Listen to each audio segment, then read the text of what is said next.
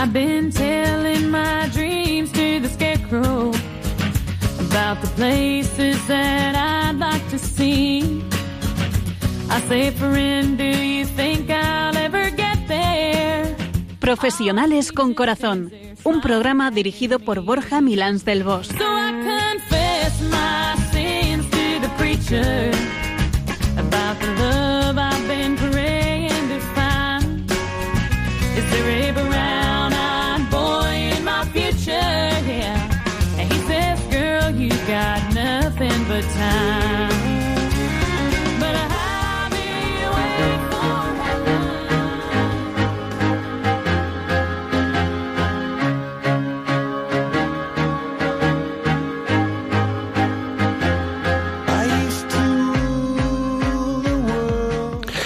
buenas tardes, nos de Dios, en este en esta tarde soleada, en un día en el que, bueno, pues con temperaturas frescas por la mañana y más suaves por las tardes, seguimos dispuestos a dar la batalla en esto de fomentar valores humanos y amor inteligente en el ámbito profesional.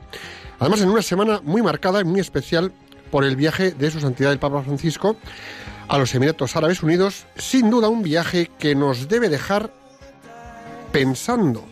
Porque caramba, lo de eh, lo de verle entrar así en el estadio, no sé si os ha llegado el vídeo, ha sido impresionante. Me acompañan como siempre Piluca Pérez, mi incombustible Piluca, y Nacho Pausa, queridísimo Nacho aquí, a pie de cañón, ¿eh? Chicos, ¿cómo estáis? Buenas tardes. Muy bien. Hola a todos, pues muy bien, estamos fenomenal. Una tarde más aquí deseando que comenzara este momento. Aquí estamos puntuales, como cada viernes, cada dos semanas, para compartir esta tarde. Y sí, la verdad es que a mí me han impresionado las imágenes que han circulado del Papa entrando en el estadio de Abu Dhabi y cómo era aclamado. Desde luego, en estas situaciones es donde ves la mano del Espíritu Santo. Además eh, que sí, desde luego que sí, Piluca y, y Borja. Y muy buenas tardes a todos los que nos acompañáis esta tarde. La verdad es que es una alegría pasar este rato de tarde con todos vosotros que nos escucháis, además desde cualquier rincón de España y además desde el extranjero. México, Costa Rica, Estados Unidos, Italia, Hong Kong. Gracias por vuestra lealtad a todos vosotros. Bueno, pues hoy tenemos un programa un poquito especial. Yo creo que porque por dos razones, ¿no? Tanto por la temática como por el profesional con corazón que tenemos eh, para abordar, ¿no? Y para entrevistar. Piluca, ¿nos, ¿nos cuentas? Nacho, ¿qué pasa? Pues mira, hoy vamos a hablar de un tema muy especial. Vamos a hablar de trabajar para el Espíritu Santo en nuestro día a día, aunque la realidad es que yo no sé si somos nosotros los que tenemos que trabajar para el Espíritu Santo o si cuando le dejamos entrar en nuestra vida es Él el que hace el trabajo por nosotros. Más bien, más bien lo segundo. Pues así es. Y a que no sabéis a quién hemos invitado y quién va a ser nuestro invitado esta tarde, pues ni más ni menos que un primer espada, que es Juan Manuel Cotelo. Y esto la verdad es que promete mucho. Toma ya. Así que hoy más que nunca el programa lo hacen desde el cielo.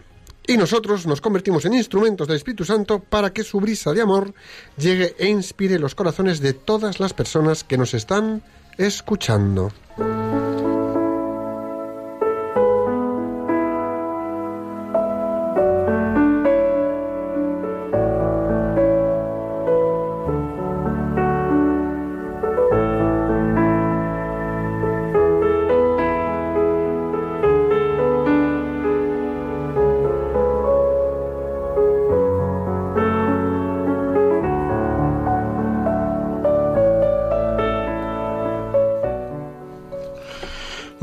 Pues escuchas Profesionales con Corazón, un programa de Radio María. Y hoy estamos hablando de cómo trabajar para el Espíritu Santo en nuestro día a día profesional. Piluca, cuéntanos la frase o ese pasaje que has encontrado para hacernos reflexionar. A ver. Pues hoy me he ido al Evangelio. He buscado un poco por aquí y por allá y he encontrado un pasaje de los Hechos de los Apóstoles que dice así. Un ministerio que no toma su vigor en el poder del Espíritu Santo tiene fecha de caducidad. Vamos a repetirlo. Es muy profunda. Un ministerio que no toma su vigor en el poder del Espíritu Santo tiene fecha de caducidad.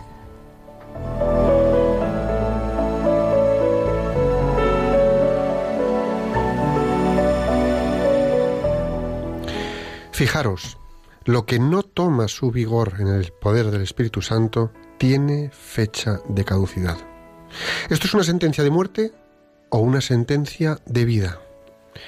Dicho con otras palabras, cuando en el ámbito profesional dedicamos nuestras ocupaciones cotidianas a la voluntad del Espíritu Santo, las cosas las haremos desde la paz interior, desde el sentido de servicio y tendrán y tenderán a funcionar como mejor sea para ese momento o circunstancia.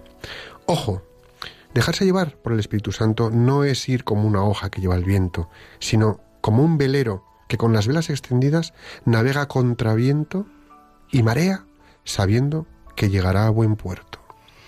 Lo cierto es que en numerosas ocasiones somos nosotros, con nuestra propia voluntad y nuestro ego, nuestra experiencia y nuestra soberbia, nuestro afán de control, quienes más entorpecemos ciertas circunstancias.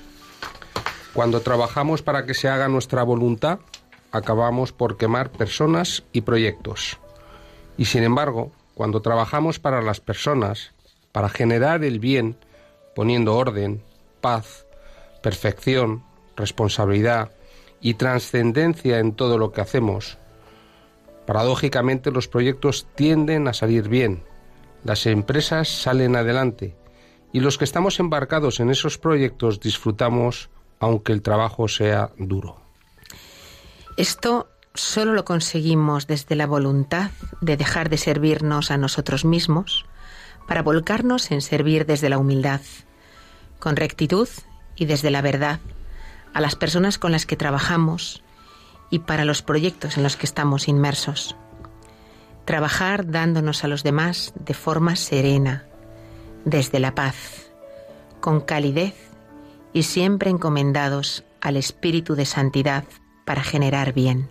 Sin duda esto nos ayudará a que nuestro ministerio como profesionales, allá donde estemos trabajando y con la responsabilidad que tengamos, dé sus frutos y contribuyan a expandir el reino de Dios en la tierra.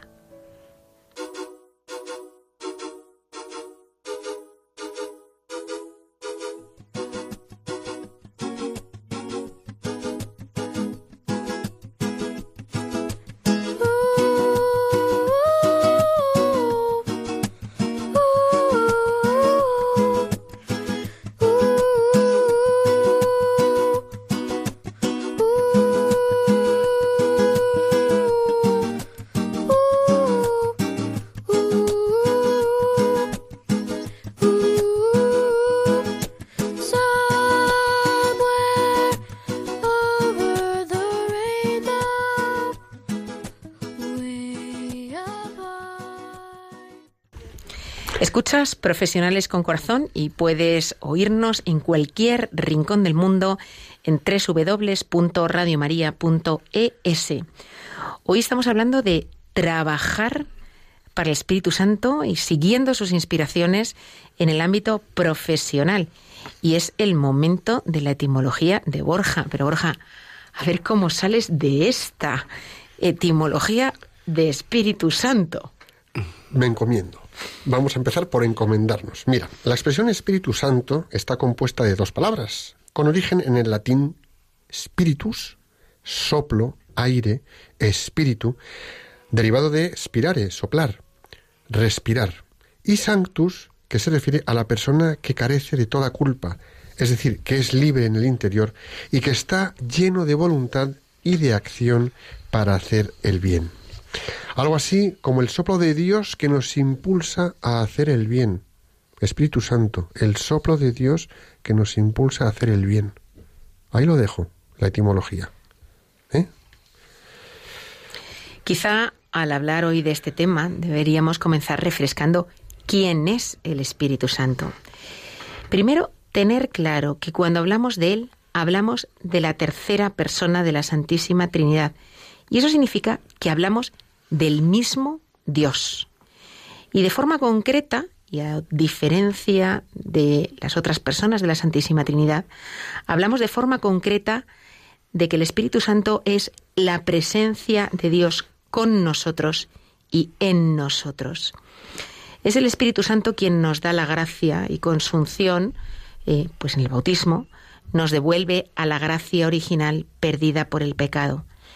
El Espíritu Santo es una fuerza invencible que actúa a través de los sacramentos y no solo a través de los sacramentos, una fuerza que nos comunica vida, que renueva y vigoriza el alma, que nos mueve a buscar alimento espiritual, que nos motiva a encaminarnos al bien para que experimentándolo con nosotros mismos, experimentando el bien nosotros mismos, deseemos también darlo a conocer, dar a conocer ese bien y dar a conocer ese Espíritu Santo a los demás. Fijaros que como dice la Biblia, Dios es amor, Juan 4, 8, 16.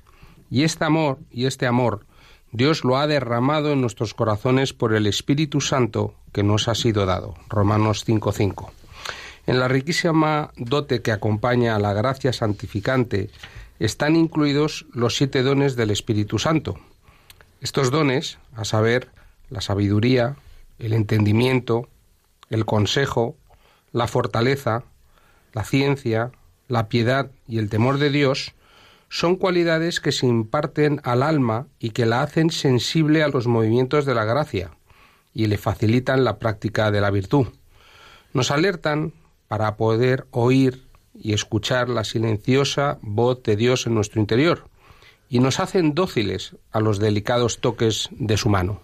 Fíjate, en ese sentido, Nacho, podríamos decir que los dones del Espíritu Santo son como el lubricante del alma, ¿no? Mientras la gracia es la energía.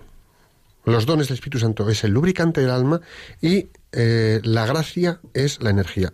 Vamos a ver cuáles son los dones del Espíritu Santo. El don de ciencia, que nos permite acceder al conocimiento.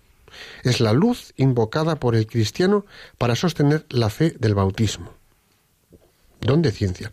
El don de consejo nos hace decidir con acierto, aconsejar a los otros fácilmente y en el momento necesario conforme a la voluntad de Dios. Es decir, yo aconsejo al otro para bien y en un momento determinado aconsejarle con la voluntad y para la voluntad de Dios. Está también el don de fortaleza, que es el don que el Espíritu Santo concede al fiel, a quien le es fiel. Ayuda en la perseverancia y es una fuerza absolutamente sobrenatural. Mencionaríamos también el cuarto, el don de inteligencia. Es el del Espíritu Santo que nos lleva al camino de la contemplación, al camino para acercarse a Dios. Es decir, es una inteligencia no solamente humana, ¿no? De entender las cosas a un nivel humano, sino mucho más trascendente. De comprensión de Dios. Después tendríamos el don de piedad, que hace que nuestro corazón no sea un corazón frío, ni tampoco indiferente. Al contrario, el calor en la fe, el afecto en la fe y el cumplimiento del bien es el don de la piedad, que el Espíritu Santo derrama en las almas.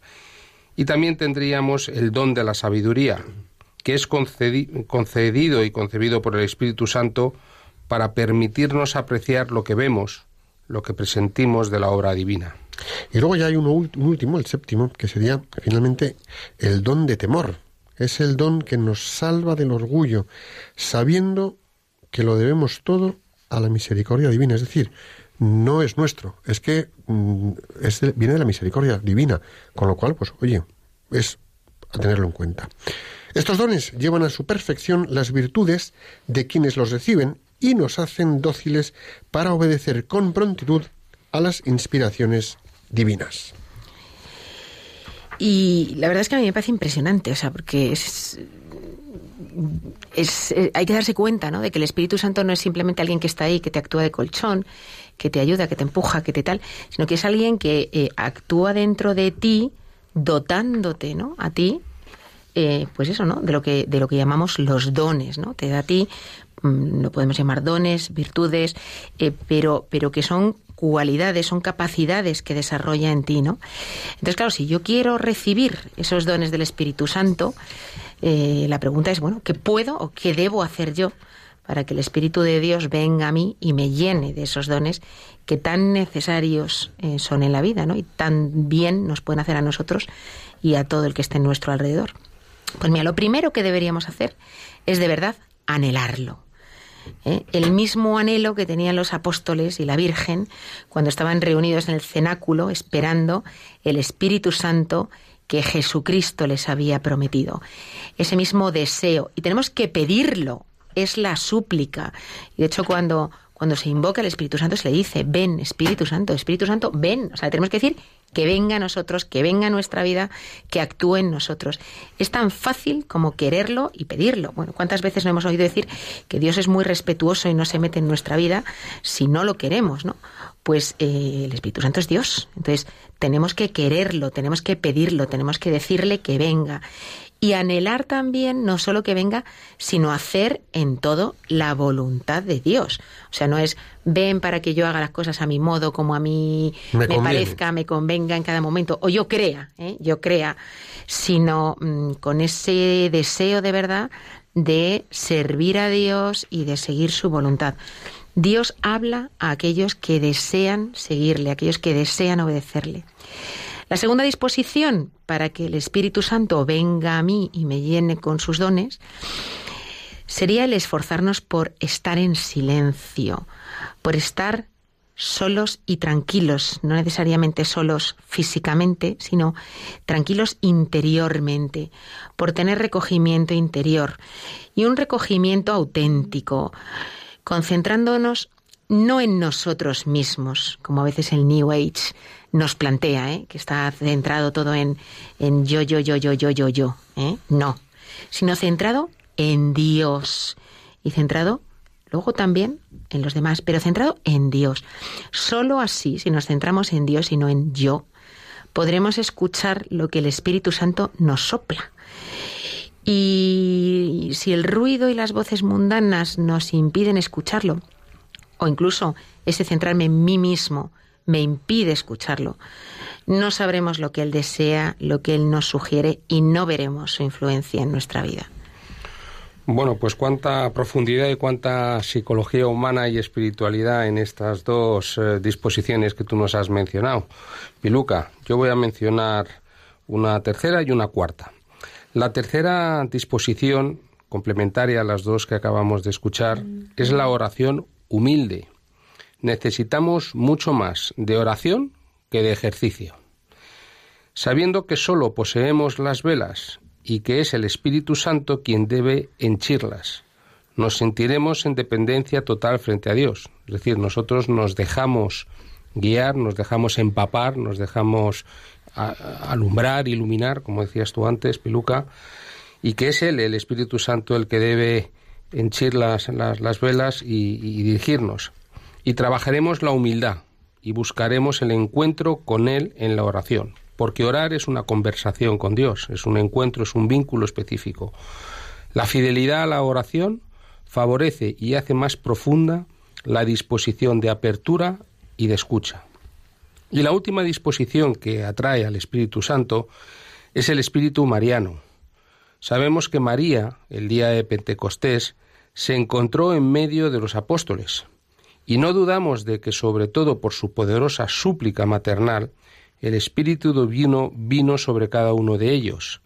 Y así también nosotros hemos de unirnos con ella y a ella en la espera de ese Espíritu Santo, que nos ilumine, que nos empape de su luz, de su amor, de su calor.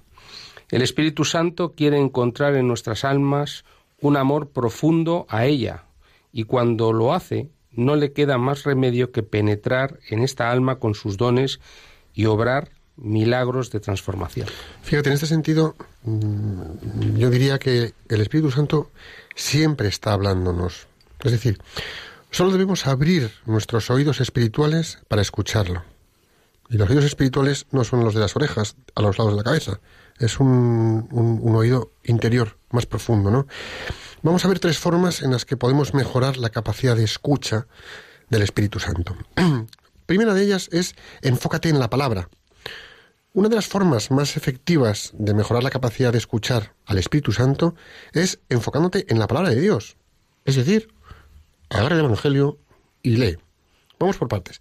Por ejemplo, en Juan 15, 7, Jesús dijo, si permanecen en mí y mis palabras permanecen en ustedes, pidan todo lo que quieran y se les concederá. Pero dice primero, ¿eh? Si permanecen en mí y mis palabras permanecen en ustedes. Con lo cual, vamos a leer el Evangelio, vamos a empaparnos de las palabras, vamos a escucharlas con el alma y luego voy a pedir al Espíritu Santo porque me será concedido. Entonces, ¿cómo sé si he estado enfocado en la palabra? Porque vale, yo agarro el Evangelio, leo y ¿cómo me enfoco yo en la palabra? Lo sabré porque el Espíritu Santo te habla por medio de la palabra, por medio de ella, ¿no? Él es quien dirige tus pensamientos a lo largo del día. Y aquí me voy a un caso muy concreto. Tenemos el Espíritu Santo, el Espíritu de santidad y el Espíritu mundano, el Espíritu de mundanidad. Y dicen, no, yo es que soy muy espiritual. Sí, vale, de acuerdo, pero tú eres muy espiritual para la santidad o eres muy espiritual para la mundanidad. ¿Eres muy espiritual de lo santo o de lo mundano? Y ya empezamos a escoger. Vámonos al espíritu de santidad, no de la mundanidad. Entonces, em, a lo largo del día, ¿cuáles son tus pensamientos que te generan santidad para generar un bien o los que son al yo, yo, yo, conmigo y mi ombligo? Sin embargo, también tenemos que ser diligentes en leer la Biblia con el fin de que ella se refleje a través de tu vida y obedezcamos lo que nos dice la Biblia. Es decir, sepamos trasladar la información de la Biblia como un mensaje que escuchamos desde el alma para dirigir la forma de vivir nuestra vida. Que no es poco, ahí queda eso. ¿Y qué vamos a hacer? Pues tratarlo como un tesoro, vamos, al que nos tendríamos como poderle dar valor. ¿Qué valor tiene este? No lo tiene. Es impresionante. También para escuchar al Espíritu Santo tenemos que escuchar al pueblo de Dios. Por un lado, como decía Borja, escuchar la palabra de Dios, por otro lado, escuchar al pueblo de Dios. El Espíritu Santo no solo te habla a ti, también está hablando a otros a tu alrededor. Algunas veces esas personas reciben un mensaje de parte del Señor para la Iglesia, ¿por qué no para ti? Así como cuando el Señor habló por medio de los apóstoles. Otras veces el Espíritu Santo utiliza a esas personas para compartir un mensaje especial. Pues eso, que puede estar dirigido para muchos, puede estar dirigido especialmente para ti.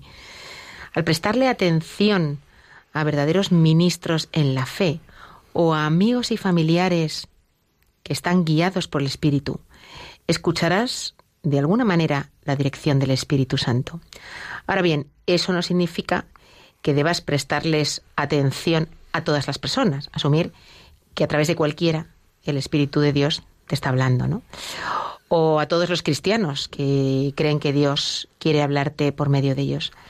Debes asegurarte eh, que esas personas están llenas del Espíritu, realmente están guiadas por Él. Que no es fácil, ¿eh? no es fácil, aunque hay veces que, se reconocen a la legua. ¿eh? ¿eh? personas que tú veas que verdaderamente están llenas de fe, viven la fe e intentan seguir pues con fidelidad a Dios, que no quiere decir que sean perfectas, ¿eh? digo que mm. lo intentan, que tienen ese anhelo, esa voluntad, ese deseo. Pues sí, y una tercera forma para mejorar nuestra capacidad para escuchar al Espíritu Santo es justamente la escucha en la oración. Nos hemos dado cuenta, seguramente todos, que durante nuestro tiempo de oración con el Señor, siempre o casi siempre o la mayoría de las veces, somos los únicos que hablamos y pedimos y pedimos y pedimos y hablamos y bla y bla y bla. Y sin embargo, nunca nos quedamos ah, en silencio el tiempo necesario para, para escucharle, para, para escuchar su voz. Es curioso, es curioso, porque parece como que el, silencio nos da miedo, ¿eh? Nos da miedo y no sabemos. Nos pasa en una conversación con otra persona, nos pasa en la oración. De repente, cuando se siente el silencio, es como, ¿qué pasa? Sobre todo en un mundo de ruido permanente, de internet, de noticias, de fake news, del presentismo, de la hiperestimulación permanente, pues no tenemos la, la, musculatura espiritual para saber estar solos en intimidad con Dios, que no es en soledad, y cuando, sino en intimidad. Y cuando hay un silencio, inmediatamente tendemos a llenarlo, intentamos llenarlo. O incluso, no sé si esto os pasa, como que cuando estás en silencio, sobreescuchas algo, a ver si oyes algo de que se te mueva algo en el alma, en el corazón, y estás ahí muy pendiente de, estoy en silencio, pero no, macho, tienes dentro una batidora que menos mal que no suena. Y en cuanto te despistas, estás pensando y teniendo una conversación interior. Sí, sí, vamos. con tus con tus amigos o enemigos o lo que o fuera, hijos ¿no? o mujer o marido, todos, totalmente de acuerdo. es curioso, en psicología dinámica hay un autor eh, francés muy importante, Didier Ansieux, que hablaba de las envolturas sonoras y el sonido como una envoltura que nos acoge. Y el silencio,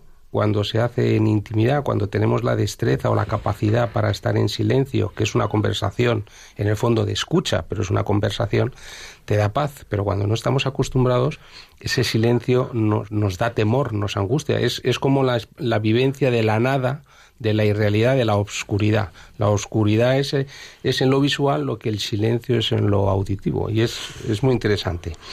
Pues, eh, en efecto, ¿cómo pretendemos poder escuchar lo que el Espíritu Santo nos está hablando con su, a nuestro corazón? Cuando, cuando oremos, debemos apartar un tiempo para alabar a Dios por su bondad y agradecerle por todo lo que ha hecho por todos nosotros, el agradecimiento. Algún día hablamos en su día del agradecimiento y la importancia, en Salmos eh, 104. Y luego pidámosle lo que necesitemos, Filipenses 4:13. Y después de eso, pues quedémonos en silencio, porque la oración no es una conversación de una sola vía, es un diálogo, es un encuentro. Entonces, asegurémonos de darle a Él la oportunidad, al Espíritu Santo, de hablar, de hablarnos, de, dirigirnos, de dirigirse a nosotros también. Y es probable que Él nos traiga un versículo bíblico o una canción a nuestra mente. O puede traer a nuestra mente el nombre de una persona que necesita oración o apoyo o alguien que te pueda ayudar. Y también es probable que nos dé la dirección que debemos tomar durante el día, e inclusive la respuesta a una petición de oración. El Espíritu Santo, como decías tú antes, Borja, está hablándonos en permanencia, y escucharlo con claridad solo depende en parte de nosotros que aprendamos a recibirle, a escucharle. Y si ponemos estos consejos en práctica, seguro que mejoraremos todos nuestra capacidad para escuchar al Espíritu Santo y tendremos el gozo de vivir una vida guiada por Él.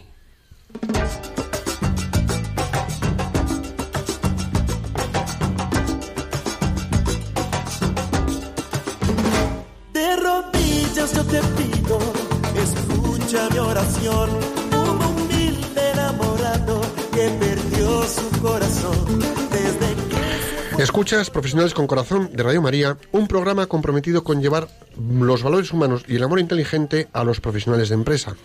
Y bueno, bueno, bueno, pues ya hemos llegado a la parte de la entrevista y tenemos con nosotros al otro lado del teléfono a Juan Manuel Cotelo. Juan Manuel, bienvenido.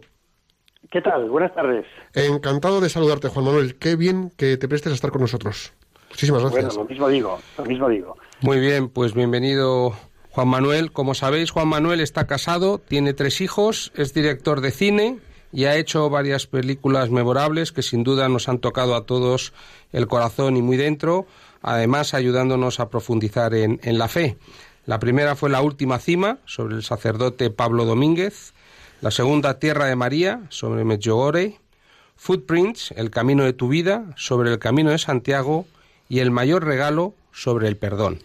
Bueno, todas ellas películas que han tenido un éxito que algunos podrían decir que inesperado, yo me atrevería a decir que como era de esperar, Como era de esperar. porque nos han acercado al soplo del Espíritu Santo y además es que, como dice Juan Manuel, él hace lo que hace porque es lo que le pide o lo que le dice el Espíritu Santo. Juan Manuel, para ti esto de trabajar para el Espíritu Santo, ¿cómo es? Bueno, pues eh, al principio muy incómodo, muy muy incómodo y hasta tal punto que, que, yo me lo quise quitar de encima. Yo, yo no, no sé cómo es la historia de la relación de cada persona con Dios, en el sentido de cómo es la historia de, de cómo cada uno va detectando lo que Dios le pide. Eh, yo estaba acostumbrado a saber pues la voluntad de Dios general para todos que pues pues están en los mandamientos, está el Evangelio, entonces, bueno, pues eh, las, las obras de misericordia, esto es para todos el mismo camino, ¿no? Pero ya llegar a aceptar que había un camino súper, súper, súper concreto para mí y que eh, Dios mismo me lo podía comunicar, pues la verdad, hace 10 años me hubiera parecido ciencia ficción. O, o algo para pues para seres especiales. Dice, pues qué curioso que a ese pues Dios le habló, ¿no? Qué suerte tuvo, pero a mí no me habla. A mí ya me habló, pero ya no me habla. Pero, Entonces, eh, claro, el, el empezar a, eh, en primer lugar a tener una inquietud puramente interna, una inquietud nueva, que es incómoda, que suena incluso a estúpida, que en mi caso era, si lo tuviera que poner con palabras, habla de mí, entonces al principio pues la sensación es, eh, esto es absurdo, esto es estúpido y por tanto lo rechazo. ¿Cómo se me ha podido ocurrir a mí esa idea tan tonta de que yo hable de Dios?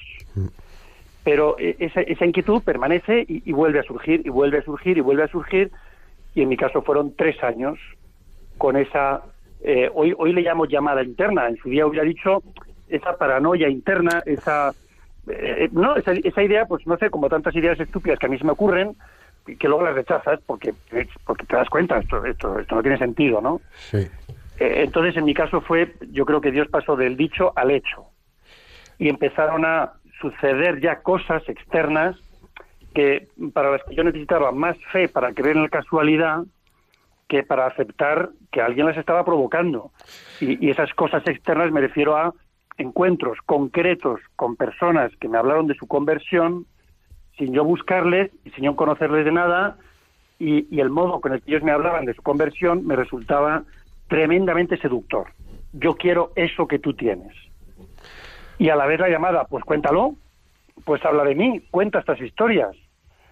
Entonces, bueno, sería, sería largo contar cuántas de esas conversaciones, porque no fueron solo esos diez conversos, sino llegó un momento en que todo me hablaba de lo mismo y donde yo tenía que hacer más esfuerzo para negar algo que empezaba a captar como esto es real, esto es Dios mismo que te lo está pidiendo, no te obliga, no te fuerza, pero pero ya ya, ya es demasiado insistente. Te toca decidir si sí o si no para siempre. O sea, ¿en qué momento detectaste que esto viene de Dios? Pues, pues fue gradual, pero hay un momento en que, mira, eh, cuando, cuando tú has conocido, por ejemplo, en, no sé, no lo tengo cronometrado, pero a lo mejor en cinco meses, a cinco conversos distintos, de cinco países distintos, que a todos los has conocido, pues como conoces a gente en la vida de casualidad, no les has buscado ni tú a ellos ni ellos a ti, pero os habéis conocido, y te han hablado de, de su conversión, y, y- y resulta que al mes siguiente conoces a otro, y luego a otro y dices, oye, ¿qué está pasando? O sea, ¿me, me persigue esta gente o qué? ¿Hay, hay una especie de complot para que los conversos aparezcan en mi vida. Yo iba a comprar el pan y pensaba, ahora la panadería me va a contar su conversión. Porque, eh, eh, entonces, re- realmente, y luego ya no es solo la casualidad, sino que esas conversaciones tenían demasiado impacto en mí. Claro. Eh, eh, confieso que la, la primera de las entrevistas, eh, yo estaba en un momento de, de crisis, de fe, no me hubiera atrevido a llamarlo así, pero hoy me doy cuenta, era una crisis real, como, vamos, como la copa de un pino.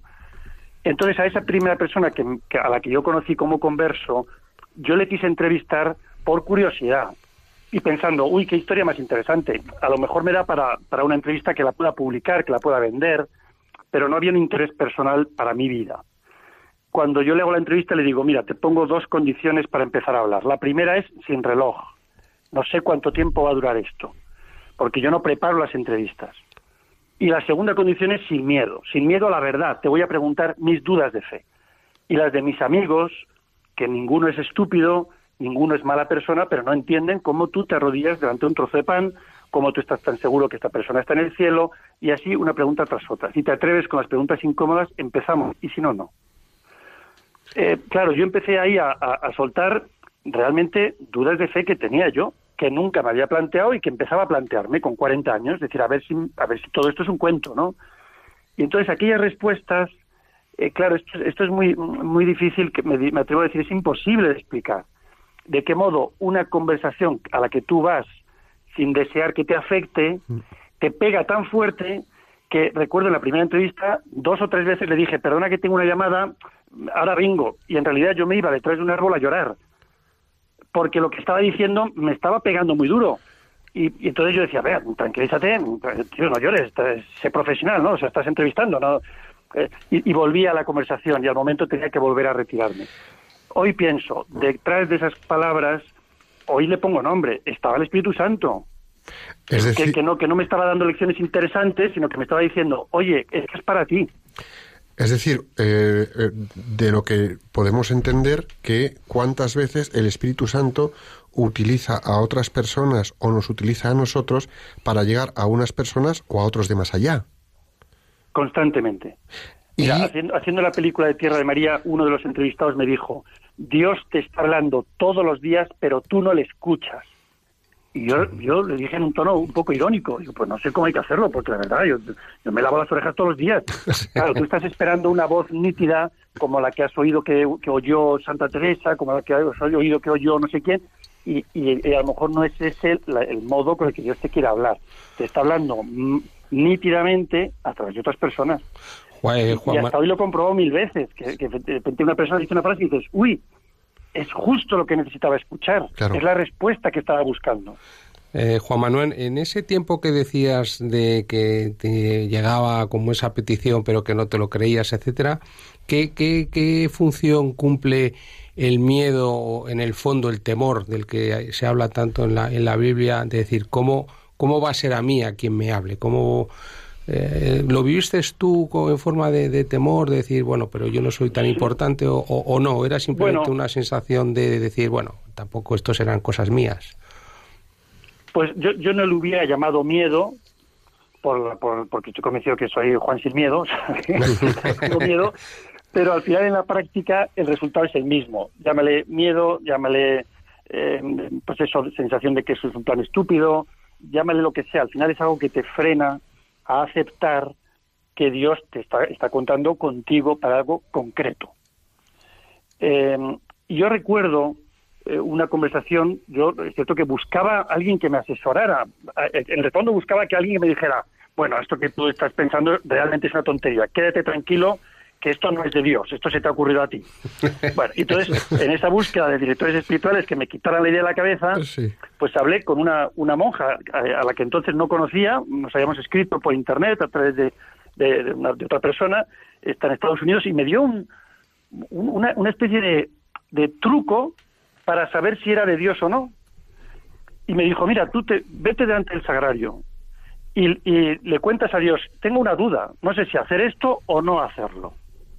Y entonces tú juegas con Dios a tomar la decisión primera y le informas, Señor, te informo de que no voy a hacerlo, porque me parece que esto no tiene sentido, porque yo cómo voy a hacer esto, bla, bla, bla, bla, bla, bla.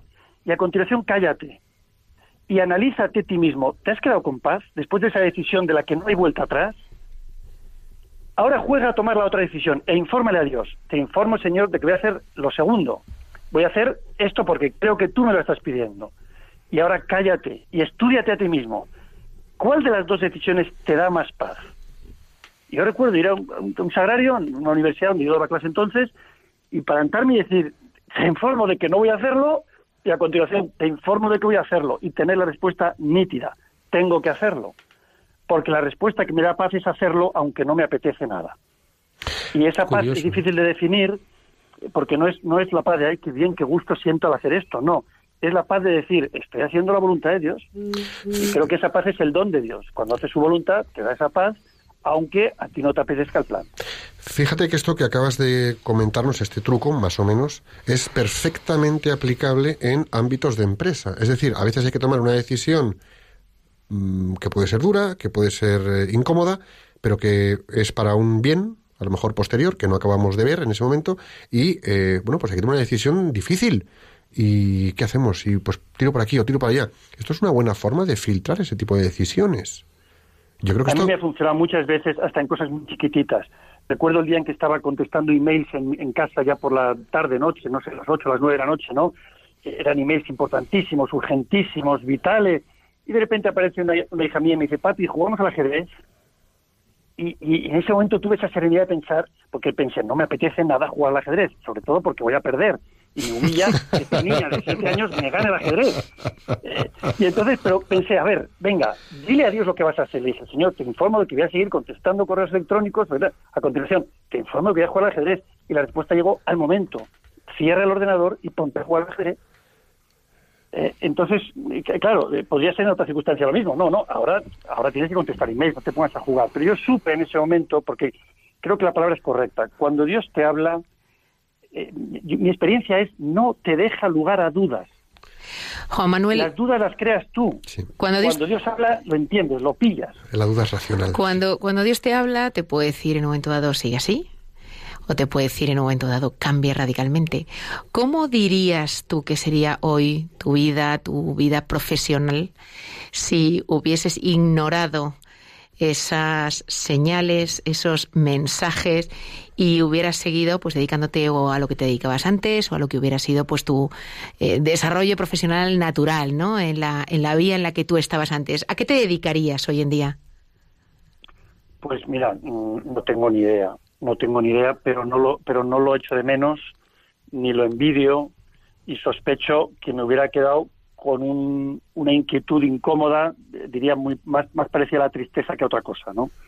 Sí tuve la oportunidad de conocer hace, pues, no sé, cinco o seis años a un productor de cine y televisión español que me dijo esta frase, me dijo, oye, tú estás haciendo lo que yo sospeché que Dios me estaba pidiendo que, que hiciera y yo no hice. Y pensé, pues gracias a que tú no lo hiciste me tocó a mí. Porque cuando Dios celebra una fiesta, llama a unos y si no, llama a otros, pero la fiesta se celebra. Sí. Eh, en- entonces pienso, pues, claro, pero este me lo decía pues con, con una- una- una- no con arrogancia, todo lo contrario, es decir, dolido de qué pena que yo no lo hice. Le dije, chico, nunca es tarde. O sea, la, la llamada de Dios permanece ahí y en el momento que tú dices, Señor, lo siento, pero me distraje con otras cosas, volvemos al plan, eh, eh, eres bienvenido, ¿no? Pero es, es eso, creo que no solo en general con estos años de profesión, sino eh, con cada decisión eh, que uno deja pasar cuando eh, creo que es un test in- íntimo que funciona muy bien. Y yo puedo decir con vergüenza, eh, colecciono pecados de omisión, cosas que en un momento dado dije, esto me lo está pidiendo Dios, pero pero espérate mañana, no, pero espérate a ver qué opina fulano, no, pero espérate mejor momento, y al final dices, ¿por qué no lo hice? Si supe que era de Dios, lo supe. Eh, entonces, bueno, el, el propósito permanente es no frenarle, no frenarle. Y, y en mi caso creo que el mayor freno es pensar demasiado. Cuando piensas, analizas, estudias los pros, los contras, detrás de ese estudio, eh, insisto, hablo en mi caso, no sé, por otros, hay una falta de fe, eh, que, que se traduciría en, si, si con mi inteligencia descubro que esto se puede, puede salir bien, voy y lo hago. Y si solo veo obstáculos y, y- y pegas, eh, pues, pues, pues no lo voy a hacer. Eh, con lo cual, al final, eh, la razón te da la, te da la razón, porque dice, oye, no lo debes hacer, porque mira, por, por A, B y C, pero el corazón se te queda incómodo diciendo, fui demasiado razonable. Y tenía que fiarme de una llamada interna que es indescriptible, que me decía, hazlo, hazlo, que va a salir bien, Sí. que no lo vas a hacer tú, pero necesito que tú des el paso para hacerlo yo. Sí. Eh, y, el, y el Evangelio está lleno de esas historias. Eh, que se sientan en grupos y de comer. Y, y aquellos no se pusieron a hacer un estudio de mercado, a ver cómo, cómo iban a repartir el pescado y los panes. No, se presentaron en grupo. Eh, llenar las tinajas de agua. Si lo hubieran pensado, no lo hubieran hecho, porque, es que, porque de agua iban sobrados. Eh, Aquí no falta agua, aquí falta vino. Y, a Pedro, oye tú, venga, eh, ven, camina sobre las aguas, ven. Si lo hubiera pensado, no da el paso. Eh, y es una vez tras otra. Yo creo que ese es el modo con el que Dios, eh, podría decir, reivindica su autoría. Él se luce en nuestra incapacidad. Muchas veces, yo creo, eh, también Juan Manuel, no sé si tú, mm, a lo mejor te ha pasado a ti o nuestros amigos que nos escuchan, nuestros oyentes, eh, les ha pasado que, bueno, sí, vale, yo me dejo un poco al Espíritu Santo a ver cómo sale esto. Y más que un yo me dejo al Espíritu Santo es un suelto riendas, no hago nada, mm, se queda todo ahí perdido y bueno, bueno, se arreglará solo. Que una cosa es deja, Ah, no, no, no. una cosa es dejadez y otra cosa es verdaderamente ponerse en humildad a disposición de esa especie de emoción llamado interior o, o vocecilla en el que de repente te pones a hacer algo un poco por inspiración, no sabes muy bien cómo ni por qué, y van saliendo las cosas y vas tirando para adelante. Eh, Sí, me, me encanta la pregunta, porque mira, encaja con una conversación que tuve ayer mismo, con una persona que llevaba tres meses diciéndome, esto lo voy a poner en oración, y una semana más tarde, lo estoy poniendo en oración, y otro mes más tarde, lo estoy poniendo en oración, y digo, chico, eh, eh, habrá que pasar a la acción. A Ah. lo mejor, no, es que a ver si el Espíritu Santo me dice, si hago A o B. ¿Sabes qué pasa? Yo, yo digo, no somos vegetales. Dios nos ha dado eh, a- algo que es incómodo, que es la capacidad de decidir. Y además, eh, yo eh, me atrevo a decir, est- estoy aprendiendo que le encanta que decidamos. Que le encanta que decidamos. Eh, Le, le encanta que tengamos libertad y el margen de error que nos da es muy amplio pero pero tienes que dar ese paso. Porque si no dices no pues a ver yo voy a rezar mucho. Yo a veces pienso fíjate en simplemente lo, lo que hacen los apóstoles cuando salen van a entrar a la sinagoga hay un enfermo allí y entonces está pidiendo dinero y no dicen oye vamos a rezar para, para ver si este hombre se cura. Venga vamos a irnos a una esquinita a rezar para ver si se cura sino que van y hacen algo más que rezar dan un paso que es abrir la boca y decir oye tú en nombre de Jesucristo, tome tu camilla, levántate y anda. Si no dan ese paso, hay un milagro. Juan Manuel, a mí me han encantado, bueno, muchas cosas lo que estás diciendo, pero dos frases que he retenido aquí. El mayor freno es pensar demasiado, pero después has dicho una segunda que yo creo que es aún más importante y te pediría que si nos la puedes desarrollar, por lo menos a mí me ha interpelado mucho. Él se luce en nuestra incapacidad, sobre todo en un mundo donde tenemos que controlarlo todo, ser tecnológicos, estar en la vanguardia del conocimiento, hacer, hacer, hacer. Eh, a mí me ha encantado esta frase. Él se luce en nuestra incapacidad. ¿Nos lo puedes eh, explicar o desarrollar desde tu experiencia? Bueno, yo diría que la fe, eh, ayer también hablaba con una hija que tiene un examen hoy de filosofía, hablamos de eso, ¿no? La fe no basta, con, no, no consiste solamente en la aceptación de que Dios existe. Yo tengo fe, traduc- traducción, yo creo que existe. Bueno, eso no es la fe, la fe es confianza, confianza. Confianza, confianza significa confío cuando no entiendo, confío cuando no puedo, confío cuando tengo miedo, confío cuando no sé. Entonces, claro, al final eh, la relación que, un padre tiene con su hijo siempre tiene que ser de confianza. Hijo mío, confía en mí, obedéceme, no por, no por el hecho de obedecer en sí, sino porque esto es bueno para ti. Y si te tengo que explicar toda la vida, todo lo que hay que hacer para que tú lo entiendas entonces hacerlo, entonces no vamos a hacer nada. Y ahora te digo que te pongas el gorrito y no me expliques que te vas a constipar, te lo pones. Y ahora te explico que te tomes la medicina y te la tomes. Y ahora te digo, confía en mí, confía en mí. Es- y entonces ese acto de confianza al final es una relación de amor. ¿Por qué confío en ti? Porque sé que me quieres y porque sé que te quiero. Y ya está. Y entonces el padre se luce, dice, wow, qué, qué bien me va con este porque se deja hacer por mí. que en el Me fondo... deja ejercer de Dios. que- que- No me quita el poder. Cuando, cuando nos creemos grandes, cuando queremos entenderlo todo, yo recuerdo, mira, esas entrevistas que hacía yo a los conversos, tenían un vicio de origen, que era, si lo entiendo, seguiré en esto de la fe. Si no, se acabó. Y, lo, y todo lo que yo comprendí en esas entrevistas es que yo no podía comprenderlo todo. Y Yo- que, que lo único que podía hacer era amar, y que amando acabaría comprendiendo. Pero eh, el problema siempre es eso, a ver, yo comprendo, no comprendo. Mira, ¿sabes qué? Haz como un niño pequeño o, o como un adulto cuando va al médico. Tú vas al médico y te dice, mire, le vamos a anestesiar. Le vamos a anestesiar. Es decir, usted va a quedar anulado. Va a depositar el 100% del estado de su salud en mis manos. Y sabe que yo no le voy a contar todo lo que vamos a hacer. Porque tendría que hacerse usted la carrera de medicina para entenderme. Confíe en mí. Se duerme, lo abrimos, lo operamos y le cerramos. Y usted notará los efectos después. Y el médico se luce en la confianza del paciente. Qué bien que me dejó anestesiarle y pude ser libre para hacerle de nuevo. Yo lo que veo en, en ti, eh, Juan Manuel, es que no solamente has escuchado al Espíritu Santo, sino que te has puesto a tiro y has permitido que actúe a través tuyo, ¿no? Y que se dé en ti también, pues lo que comentábamos antes, que de alguna manera te has convertido en un medio, con ese dar el paso que tú, que tú decías, te has convertido en un medio eh, que permite al Espíritu Santo actuar a través de otros. Y qué bonito, o sea, eh, qué impresionante, que es como si tuviera además un efecto amplificador, ¿no? O sea, gracias a que tú escuchas sus inspiraciones o sus demandas, no sé cómo denominarlas, y que has aceptado dar ese paso, pues de alguna manera eh, eso está permitiendo que él llegue a otras personas. Y yo pensando también en el Evangelio, digo, eh, Dios recompensa con el ciento por uno, ¿no? Eh, pero es verdad que a veces esa recompensa pensamos que ya llegará.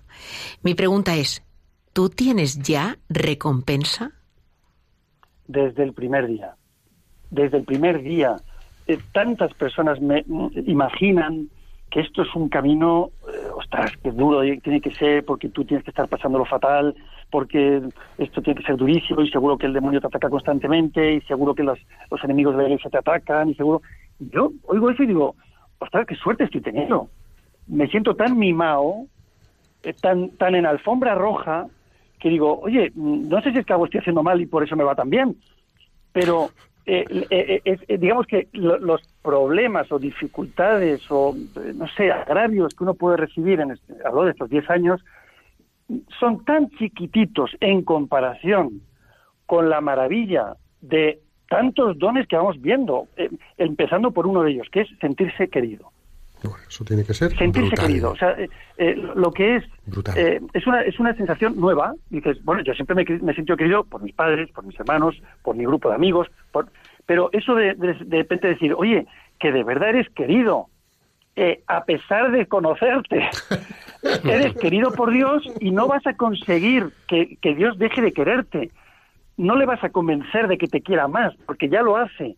Y, ahora resulta que eh, también a través del amor entre los hermanos en la iglesia, porque no hay otra palabra, es esa, hermanos en la iglesia, que sientes en casa permanentemente.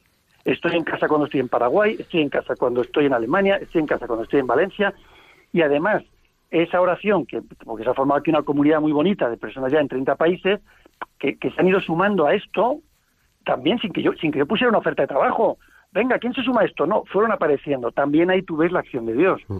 Y si vieres qué bonito es el grupo de WhatsApp que tenemos de las locomotoras de los distintos países, cómo rezamos unos por otros.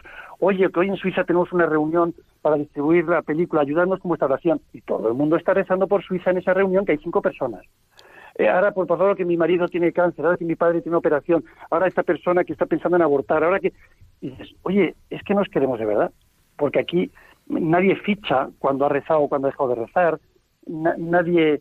Eh, es simplemente es una unión de amor, que es obra del Espíritu Santo, porque eso no se ha cuajado. Yo tengo un amor tan grande a personas a las que no he visto jamás, y, a veces cuando me las he encontrado, eh, hemos llegado a las lágrimas, de decir, wow, nos hemos conocido y dices, sí, y hasta ahora, y hasta ahora cómo es posible que nos quisiéramos tanto. Pues, pues no tiene explicación humana más que Dios está aquí, se metió en esta relación y tú la estás eh, percibiendo como algo real. No es eh, que tú seas muy sentimental y entonces, no, no, es real, nos queremos, ¿no? Eh, Juan Manuel, tú oíste hablar, has oído hablar del sacerdote Jorge Loring. Sí, además tuve la suerte de conocerle un día en Madrid. Tío, maravilloso las cosas que he podido ver del envío, ¿no? Pero él decía una cosa que a mí me, impactó muy fuerte y que conecta mucho con lo que nos estás contando, ¿no? Él decía, eh, mira, eh, nosotros somos casi nada y Dios lo es todo o casi todo, pero nosotros tenemos que poner nuestro casi nada para que Él ponga su casi todo. Pon tu casi nada porque Él va a poner su casi todo. Y entonces, eh, ponte a andar, porque además te va a enseñar el camino.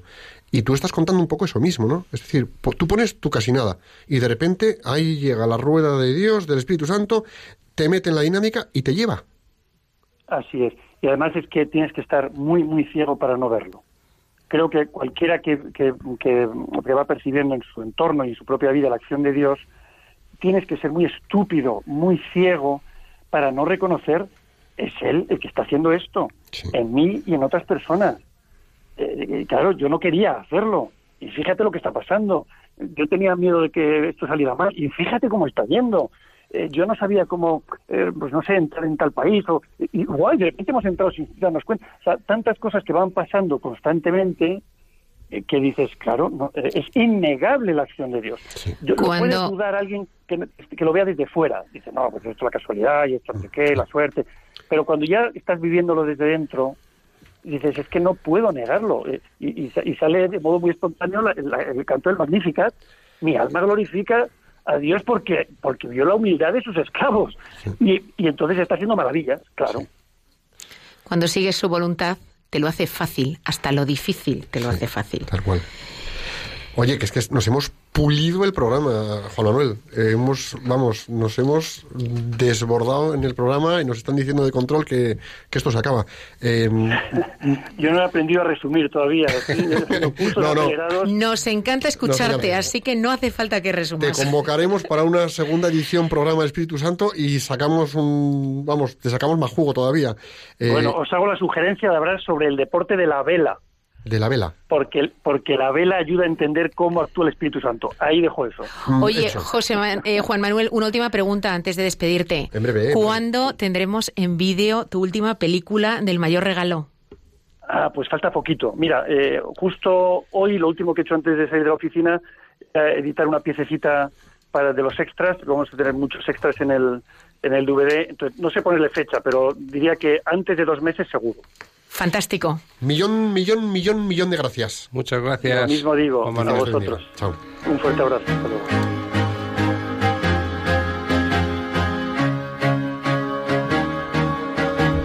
Bueno, pues ¿qué más podemos decir? Una entrevista maravillosa, un programa fantástico. El Espíritu Santo, chicos, eh, acordaros, acordaros de invocar al Espíritu Santo.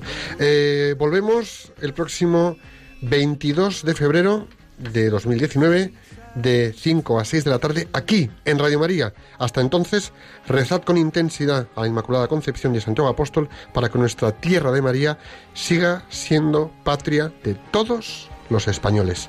Que Dios os bendiga y la Virgen os proteja.